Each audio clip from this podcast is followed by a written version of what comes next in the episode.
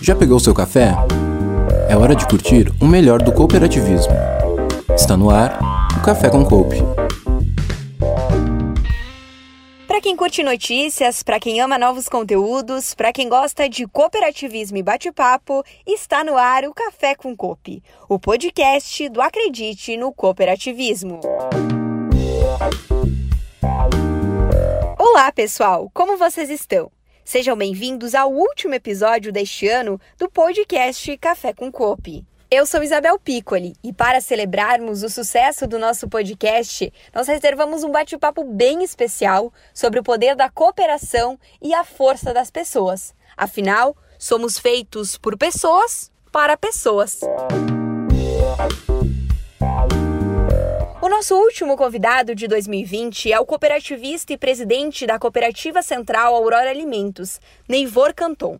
São mais de três décadas dedicadas por Canton ao cooperativismo. Olá, senhor Neivor, seja bem-vindo ao nosso podcast. Cumprimentando a todos, meu nome é Neivor Canton e estou atualmente na missão de presidir o Conselho de Administração da Cooperativa Central Aurora Alimentos. Mas antes de chegar na Cooperativa Central Aurora Alimentos, eu tive a oportunidade de participar um projeto presidindo a cooperativa de produção e consumo Concórdia, a Copérdia. Nessa trajetória também fui privilegiado, podendo responder temporariamente pela presidência da Federação das Cooperativas Agropecuárias do Estado de Santa Catarina, a FECOAGRO, e em passo seguinte, ainda enquanto presidente da Copérdia, eu presidi a Organização das Cooperativas do Estado de Santa Catarina, ao SESC. Então essa trajetória toda me deu uma experiência que eu desejo aqui nesse momento compartilhar com todos aqueles que nos acompanham nesse podcast.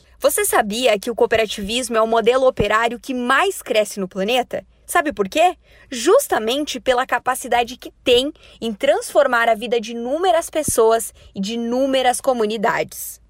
É, o cooperativismo, eu acredito, seja algo ainda que está sendo descoberto. Não, não chegamos na plenitude, não conseguimos até o presente momento contagiar de maneira geral a sociedade nem brasileira. Em algumas regiões do país hoje nós podemos já, através mesmo de indicadores eh, medidos, avaliar o quanto esse movimento chamado cooperativismo consegue fazer. Ele de fato tem um poder de transformação que, se não devidamente estudado e verificado, talvez passe um tanto quanto despercebido dos olhos da, da população. E nós sempre costumamos dizer que precisamos que as autoridades públicas, em especial, tenham um olhar adequado para o cooperativismo. E sabemos que, historicamente, o Brasil importou o cooperativismo, especialmente da Europa, de onde vieram de diversas origens povos que já por terem passado por guerras, por dificuldades muito grandes, acabaram descobrindo no cooperativismo, na cooperação, que é um sinônimo muito bem adequado, uma forma de superação de dificuldades. Então, o que, que acontece? Muitas vezes nós nos deparamos com dificuldades que individualmente não se consegue resolvê-las. E a cooperação é a solução.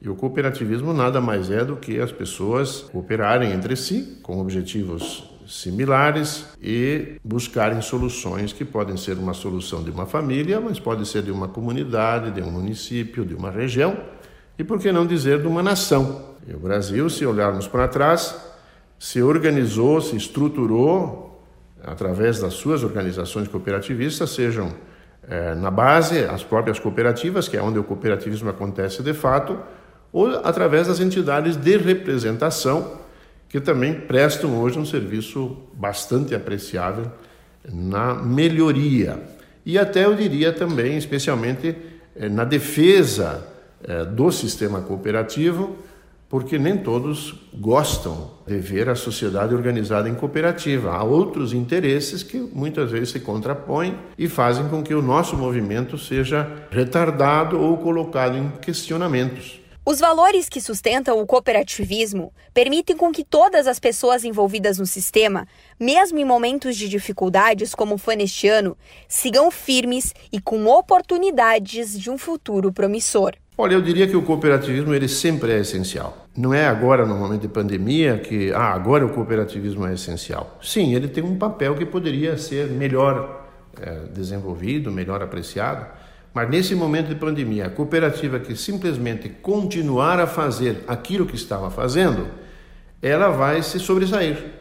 E, de novo, o movimento cooperativo, a ação do cooperativismo, a prática dele vai fazer com que a sociedade olhe e diga: bom, mas lá o negócio está funcionando. O que é que tem de diferente? Ah, tem uma cooperativa bem estruturada, bem organizada, que está fazendo as coisas acontecerem. Mas, no momento que se discute isso, eu diria que é, nós, em especial, e olhando para as co-irmãs cooperativas, todas elas puderam continuar as suas ações, as suas atividades, continuar a produzir ou prestar serviços, seja qual for a, a sua finalidade, de maneiras a poder superar é, essa diferença que a vida está a nos exigir de comportamento.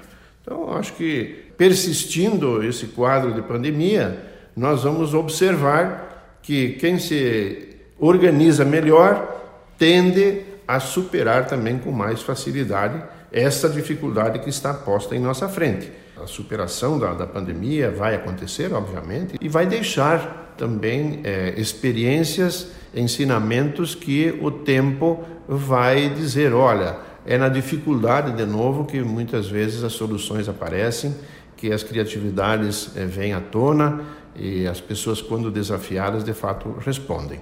Então, nós do cooperativismo temos que, com base nos princípios muito sábios, escritos muitas, é, a, a, a, mãos de mais de um século e meio, quase dois séculos, mas que continuam muito atuais, simples para que todas as pessoas possam entender e praticar. Através da cooperação e do desenvolvimento social, é possível caminhar em busca de uma sociedade mais justa, equilibrada e com melhores condições de se viver. Eu diria que o futuro reserva para, vou falar até da humanidade, oportunidades que talvez o passado não tenha sido tão pródigo. Porque nós podemos, com base em experiências bem-sucedidas, melhorar nosso comportamento né? e adotar a, a cooperação com maior intensidade e com mais convicção, especialmente baseados nas experiências bem-sucedidas.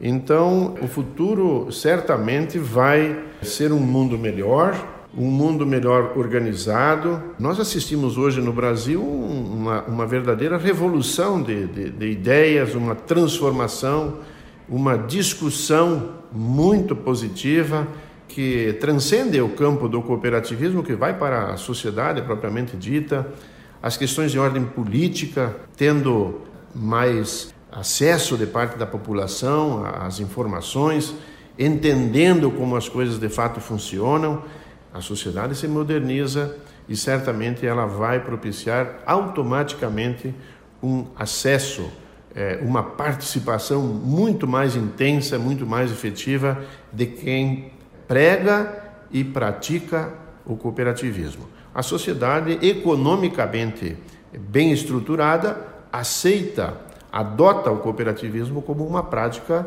das mais justas. Né?